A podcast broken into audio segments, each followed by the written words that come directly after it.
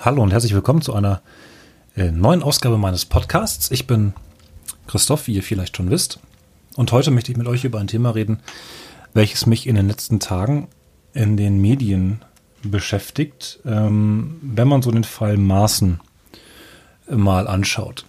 Da ist ein Politiker, der einen Fehler gemacht hat, ähm, Aussagen getätigt hat zu einem Zeitpunkt, die vielleicht ungeschickt waren, Aussagen, die vielleicht auch inhaltlich falsch waren ähm, aber scheinbar ein Fehler. Das hat sich durchgezogen bis dahin, dass dann ähm, Merkel, Seehofer und äh, die Frau Nahles als ähm, Regierungsparteienvertreter ähm, sich dazu entschlossen haben, okay, der Herr Maaßen kann in seinem Amt nicht weiter bleiben, er hat was falsch gemacht und die erste Idee war, ihn wegzubefördern. Äh, was äh, leider in, in gerade in Behörden oftmals passiert. Nicht nur an oberster Ebene, sondern manchmal auch äh, in unteren Ebenen. Aber das ist nicht das Thema. Die Frage, die ich mir stelle, ist, ob und inwiefern leben wir heutzutage in einer Kultur, in der das Fehler machen erlaubt ist. Und inwiefern ist es möglich, dass wenn man einen Fehler gemacht und ihn zugegeben hat und um Entschuldigung gebeten hat, tatsächlich aufrichtige und ehrliche Entschuldigung erhält. Ich habe so den Eindruck, dass man von Politikern erwartet, dass sie ähm, regelrecht Heilige sind, die keine Fehler machen. Ähm, und je nachdem, wo man sich dann befindet, ähm, hat das Konsequenzen oder nicht. Ähm, einer der vielleicht bekanntesten Fälle ist ähm, Karl Theodor zu Guttenberg, der ist 2011 als äh, Verteidigungsminister zurückgezogen, weil er in seiner Doktorarbeit ähm, gravierende Fehler gemacht hat. Die hat er eingeräumt, hat es zugegeben, hat seinen Doktortitel zurückgegeben und ist trotzdem von den Ämtern zurückgetreten. Ich denke, er ist ein durchaus fähiger Mann, der ähm, politisch sicherlich einiges hätte äh, bewegen können. Aber aufgrund dessen war sein Ruf so im Eimer, ähm, dass eine Rehabilitation seiner, seiner Person ähm, nicht so direkt möglich war. Ähm, bei Maaßen, da schießen sie jetzt eher nicht auf den Mann, also auf, auf Maaßen selber, sondern auf äh, Seehofer, der die Idee hatte, dass man diesen Mann befördern sollte. Ähm, aber wenn, wenn er doch Fehler zugibt, äh, warum sollte er nicht äh, weiterhin, weiterhin in seinem Amt bleiben dürfen. Ähm, ich finde das schwierig. Und dann kommt noch hinzu, dass wir äh, beobachten können, dass äh, Fehler, die weit in der Vergangenheit liegen, irgendwie immer wieder auch rausgesucht werden, um jemanden ähm, tatsächlich ans Bein zu pinkeln. Das ist, äh, ich sage das so lapidar, weil, also manchmal sind es ja auch Verbrechen oder auch schwerwiegende Verbrechen, die da vielleicht in der Vergangenheit sind. Aber immer erst dann, wenn es um Machtpositionen geht, wird, ähm, scheint es, dass eine Entschuldigung des Menschen irgendwie nicht möglich ist. Und das finde ich, finde ich schade, weil das ja auch auf ähm, die Gesellschaft und junge Menschen abfärbt. Inwieweit ist es mir als, als ähm, na gut, mit knapp 30 bin ich für jüngere Menschen ähm, ich, äh, ich unterrichte ähm, an, in Ferien, Bibelkursen, ähm, auf Jugendfreizeiten bin ich Mitarbeiter. Das ist, ähm, da habe ich Verantwortung für junge Menschen. Und natürlich mache ich da nicht alles, alles richtig und auch nicht alles perfekt, aber ich will auch nicht das Bild vermitteln, als sei ich perfekt, sondern äh, möchte den, den Menschen beibringen, dass Scheitern erlaubt ist und dass Fehler machen erlaubt ist. Und dass es dann darauf ankommt, wie man mit diesen Fehlern umgeht, dass man auch Fehler sich eingesteht. Heute Morgen habe ich im Gottesdienst äh, Musik gemacht, ich habe Klavier gespielt und ich mache das, habe das das erste Mal in der Gemeinde gemacht, äh, vor Menschen Klavier zu spielen.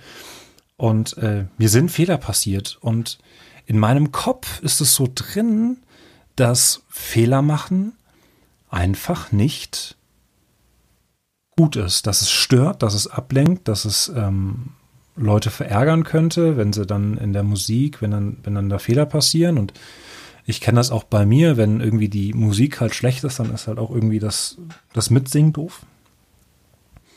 Und da ist irgendwie so ein Druck da. Der Druck der Fehlerlosigkeit und damit ein Maßstab, den wir eigentlich so nicht erreichen können.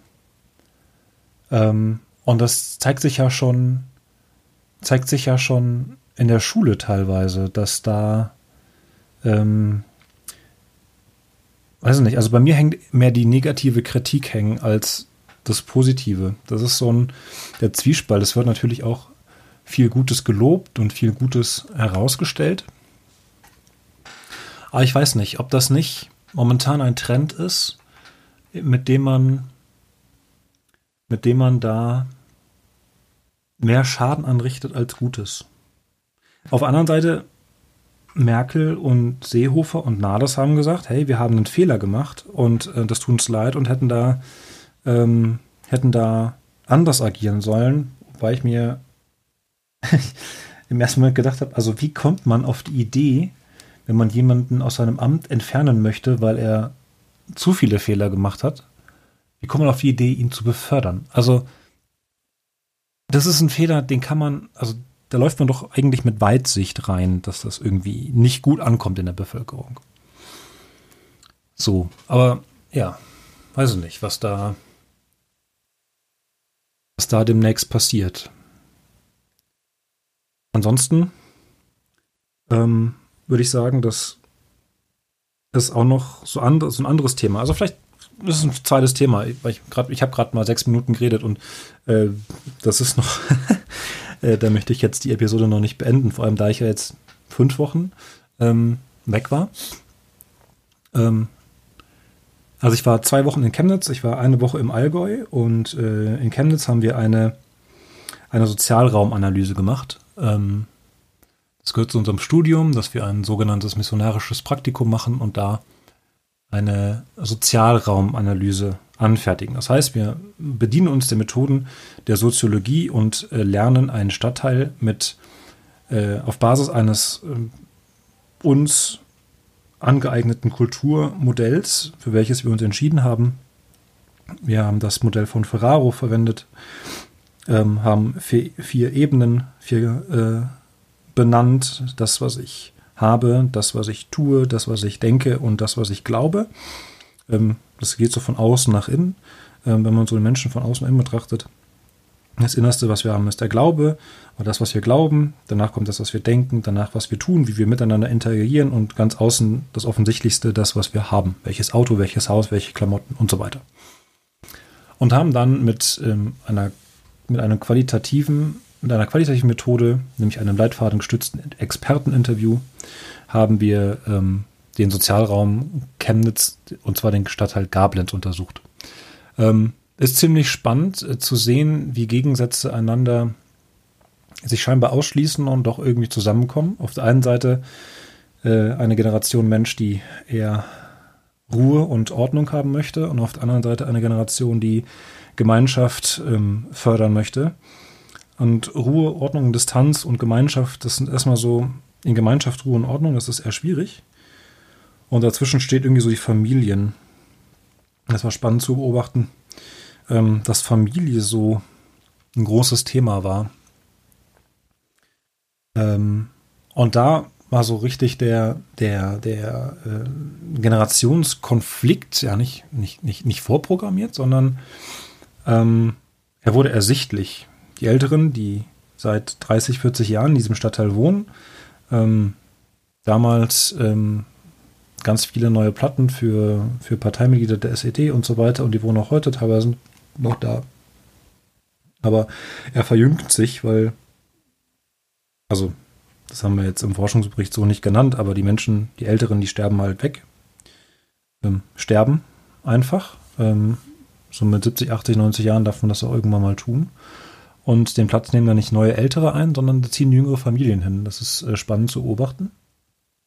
Und dann kommen natürlich die Generationen aneinander. Und ich frage mich tatsächlich, wie man in unterschiedlichen Kontexten ähm, ältere und jüngere Menschen zusammenbringen kann, weil die ja völlig unterschiedliche Bedürfnisse haben. Ich sehe es in, in Gemeinden oder in Kirchen, dass ähm, es ein Seniorenprogramm gibt und es gibt ein Kinder- und Jugendprogramm, aber ich sehe wenige Verknüpfungspunkte. Vielleicht der Gottesdienst am Sonntag, wo die Menschen zusammenkommen. Ähm, aber sonst frage ich mich tatsächlich, wie man es schafft, generationenübergreifende Arbeit zu machen und dabei die Bedürfnisse von beiden Parteien irgendwie zusammenzubringen.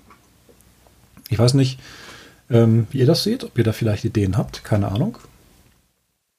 Ist auf jeden Fall mal spannend, äh, das äh, gesehen zu haben und dann eben zu gucken, was sind so Begegnungsorte. Also ein Café könnte das sein oder ein Winterspielplatz oder also nicht. All solche solche Dinge. Naja, nur mal so ein kleiner Einblick dessen, was ich da gemacht habe.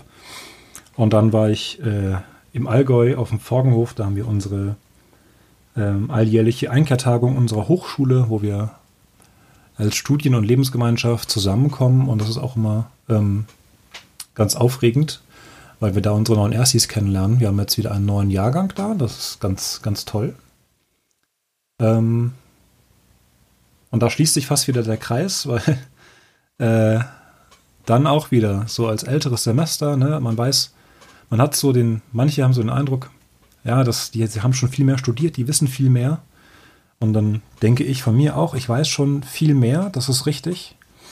Und dann die Herausforderung, das mehr an Wissen, das ich habe, jüngere Menschen zu vermitteln, ohne von oben herab zu, zu reden, sondern sich auf Augenhöhe zu begeben. Nicht der Besserwisser zu sein, sondern einfach jemand, der mehr weiß. Das kann ich auch gar nicht ähm, verleugnen, aber ich weiß auch nicht in allem mehr. Ich bin nicht in allem perfekt und vielleicht da Sachen einzugestehen, wenn man so einen Standpunkt bezogen hat ähm, und dann mit jemandem drüber geredet hat und dann festzustellen, na okay, auch wenn dieser Mensch noch nicht so lange Theologie studiert hat, das sind Gedanken, die habe ich mir nicht gemacht oder die kenne ich nicht, die sind mir neu und sich darauf einzulassen und dann zu schauen, wie äh, ein, ein, neuer Jahrgang diese Hochschule einfach neu prägt. Ähm, das ist cool. Auch da kommen unterschiedliche Menschen, unterschiedliche Typen zusammen und das ist ganz schön zu beobachten. Genau, das ist so viel von mir. Das, was ich letzten Wochen getan habe, das, was mich thematisch momentan so ein bisschen bewegt. Ähm, ansonsten bleibt mir nur eins zu sagen. Ähm, für alle Leute, die in Hessen wohnen, geht zur Wahl. Am 28. Oktober wird gewählt. Ähm, zwei ganz wichtige Dinge, nämlich Hessischer Landtag und äh, eine Volksabstimmung. Das ist das erste Mal, ich eine Volksabstimmung mitmache. Und das wird ähm, äh, ganz interessant, weil 15 ähm, Gesetzesänderungen äh, in der Verfassung des hessischen, der hessischen Verfassung gemacht werden. Ähm, Highlight, äh, ein, eine Sache, die über die schon seit Jahren immer wieder Witze gemacht wird, wenn es um Amerika und die Todesstrafe geht, nämlich, dass die äh, Verfassung des Landes Hessen bisher tatsächlich eine Todesstrafe noch beinhaltet und mit dieser, äh, mit dieser Volksabstimmung unter anderem das geändert wird. Ansonsten sind noch 14 andere Sachen, die geändert werden sollen. Lest es euch durch, falls ihr wahlberechtigt seid und da mitmachen sollt. Ich finde das ganz wichtig, sich da einzubringen. Dieser kleine Appell von mir, ganz vieles, was ich euch irgendwie so in Kürze ähm, gesagt habe. Bis dahin und zum nächsten Mal, euer Christoph. Tschüssi.